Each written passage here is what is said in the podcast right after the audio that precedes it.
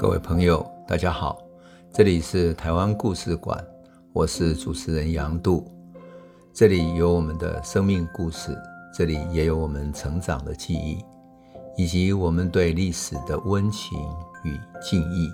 欢迎您收听。各位朋友，大家好。嗯，在新的这一期里面，我们要来讲一下哈，大航海时代船上那种海上航行的特性。为什么？因为一般人是很少有机会，即使我们坐着嗯观光的旅游船出去，我们也很难了解那个时代风帆船的时代是怎么航行的，他们碰到什么样的困难。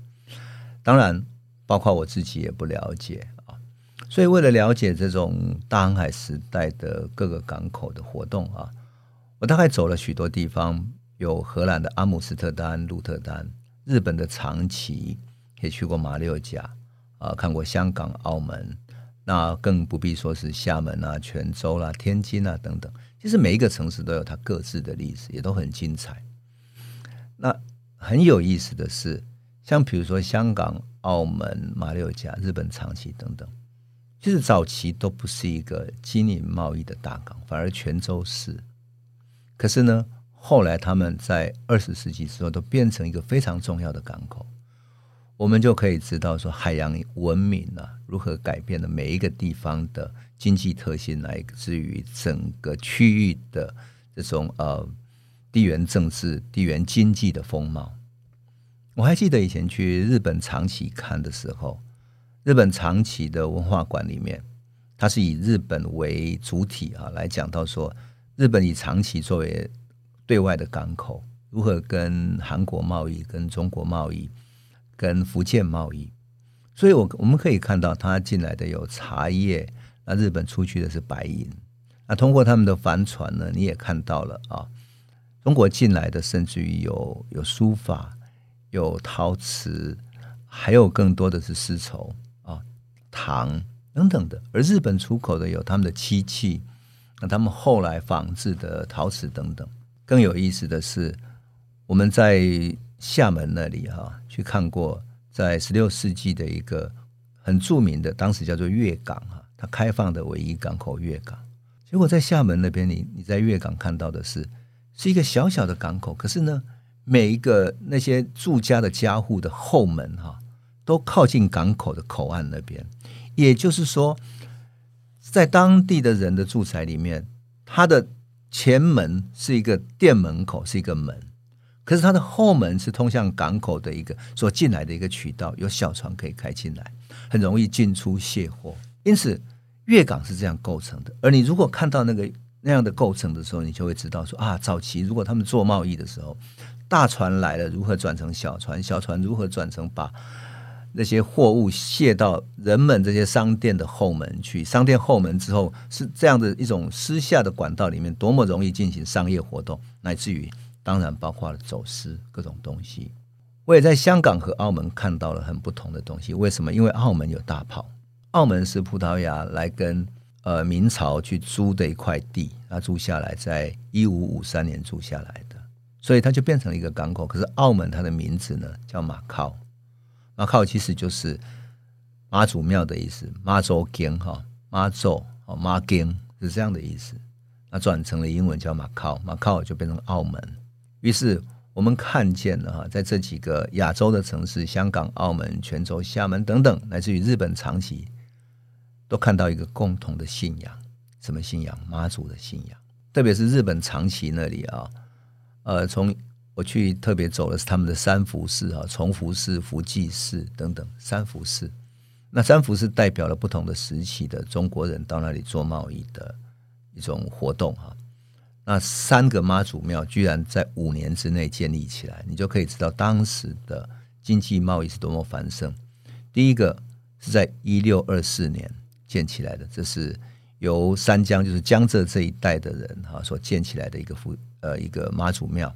另外呢，再来是福州的另外一间庙啊，还有一间呢是漳泉一带的，也就是三间妈祖庙在五年之内建立起来。你可以想见当时的贸易是繁盛。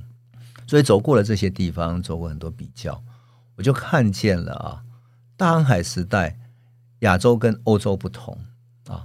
那么什么不同呢？我在访问阿姆斯特丹的时候，真的看到了船就非常的不同。当我们在泉州、在厦门所看到的那些船，其实都非常小，也就是我们原来传统的中国式的风帆船。可是我们在阿姆斯特看阿姆斯特丹所看到的哈，是非常大的一艘仿造了十七世纪的一艘克拉克船所建造起来的啊。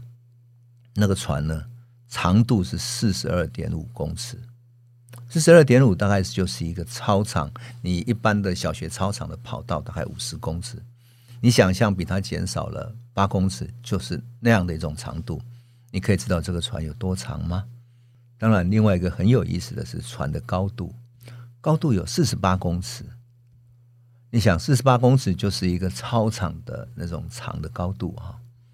它从船底到桅杆的最高挂上那个旗帜的地方有将近五十公尺，而它的宽十一公尺。更重要的是它的配备，因为它是作为海上航行的大商船，同时呢也要进行远洋的航行，所以它要配备有武装的力量。因此，这艘船上面在荷兰看见的那艘船哈，就在荷兰的阿姆斯特丹。海事博物馆里面所看见的这艘大船呢，它配备有十六十六支的十六门大炮，每一边配备八门炮。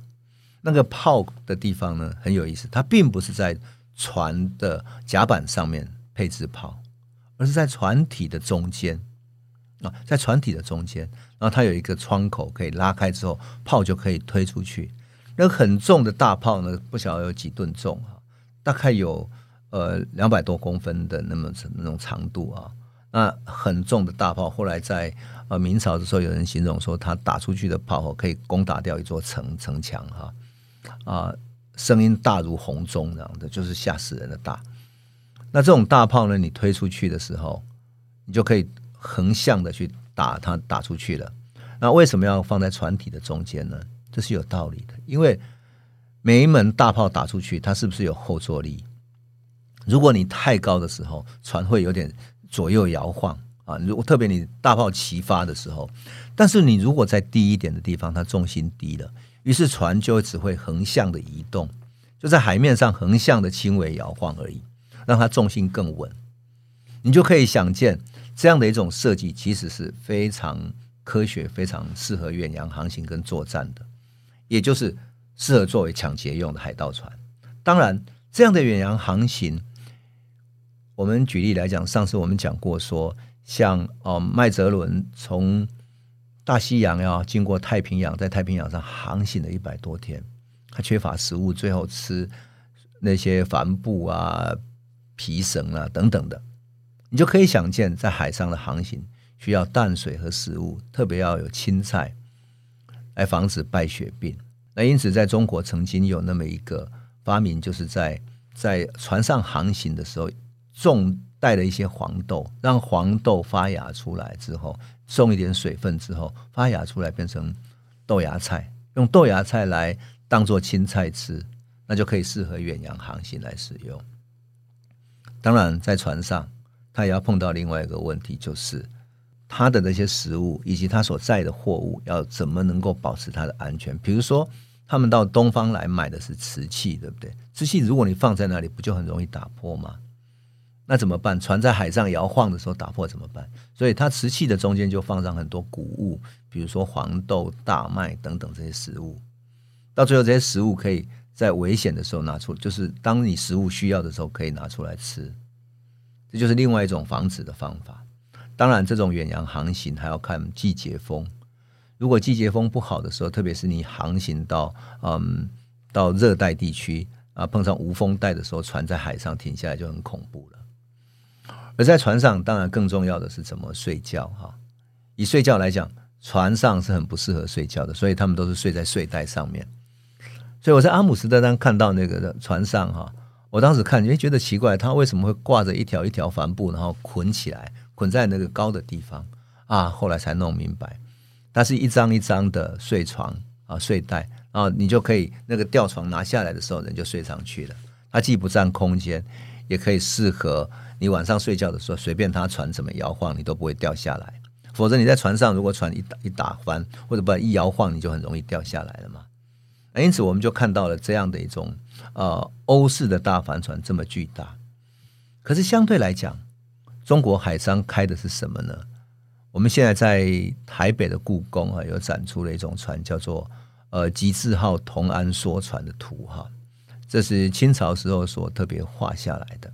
那它是这原型是来自于厦门地区啦，来自于在东亚跟日本各国之间贸易的一种叫做船，叫做白底船。因为它的船底跟欧洲不一样，欧洲在底下是漆上了柏油，所以他们叫大黑船啊，大黑船。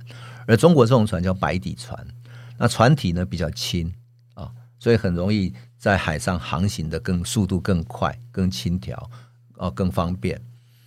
那东亚航行又不一样，为什么东亚要靠季节风？我们又称它叫贸易风。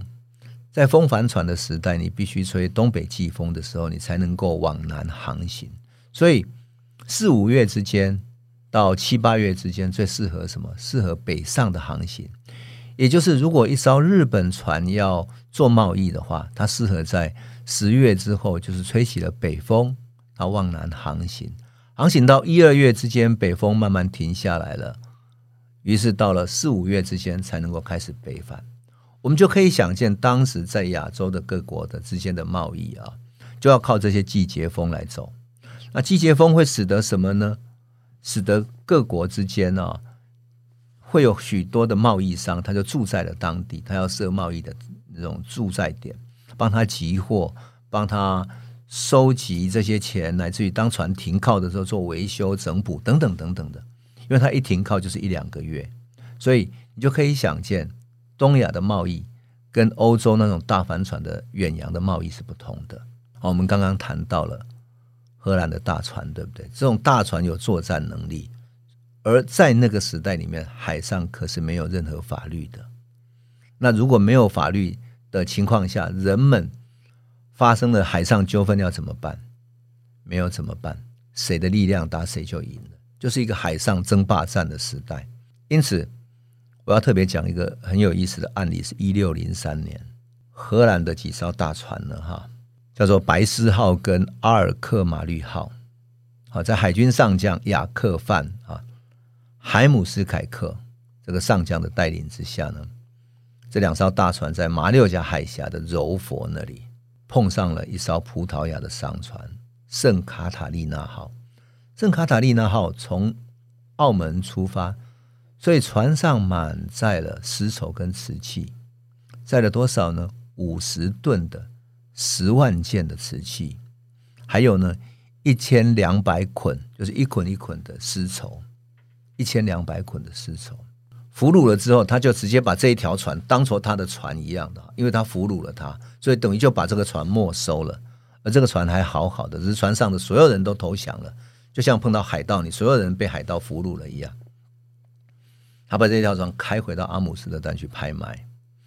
那一年啊，意大利的生丝全部停产，因为天气的关系停产了，所以那批丝销路好的不得了，一批一批的卖。欧洲的买家就群集到阿姆斯特丹去了，很多王室他们很喜欢中国的丝绸，所以也不管行情多少，就全部都把它买买下来了。大家争着抢着要。那中国瓷器呢？刚刚到欧洲的时候，哇，让欧洲人大吃一惊，因为他们没有看过这种东西居然漂亮到这样。他们只能够，他们想得到就是拿水晶来比拟，说啊，像水晶那么漂亮。可它又不是水晶，因为它上了釉的那层表面哈。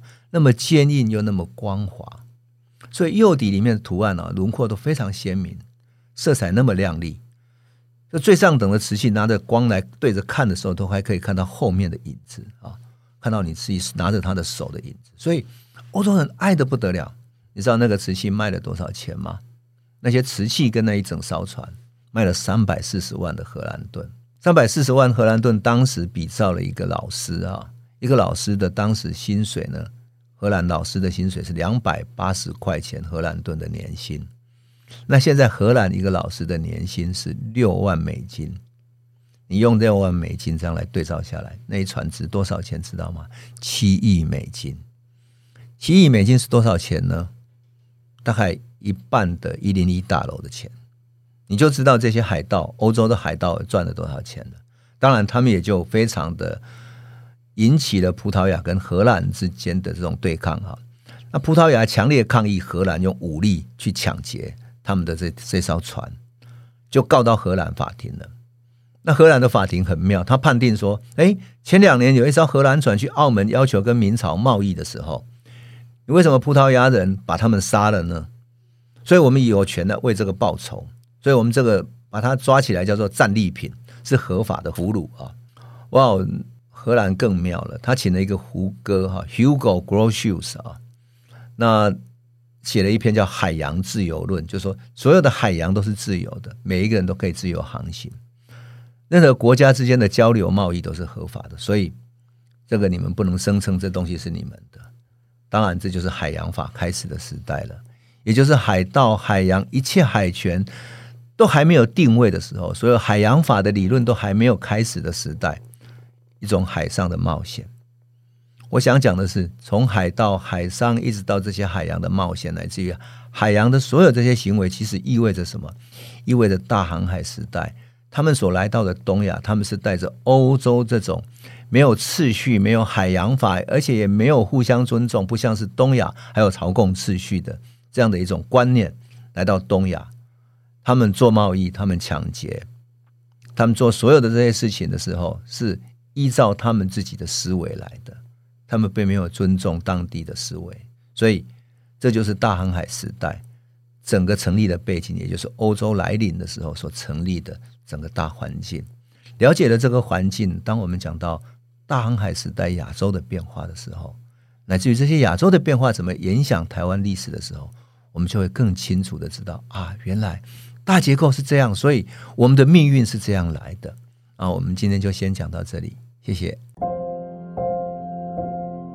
这里是台湾故事馆 Podcast，我们每周一、周五会固定更新新的台湾故事，请随时关注杨度的台湾故事馆粉丝页，按赞并分享。最后，我们工商放松一下，若你对本节目有兴趣，可以购买纸本的《有温度的台湾史》，更方便您阅读。本节目由中华文化永续发展基金会制作。连震东文教基金会赞助。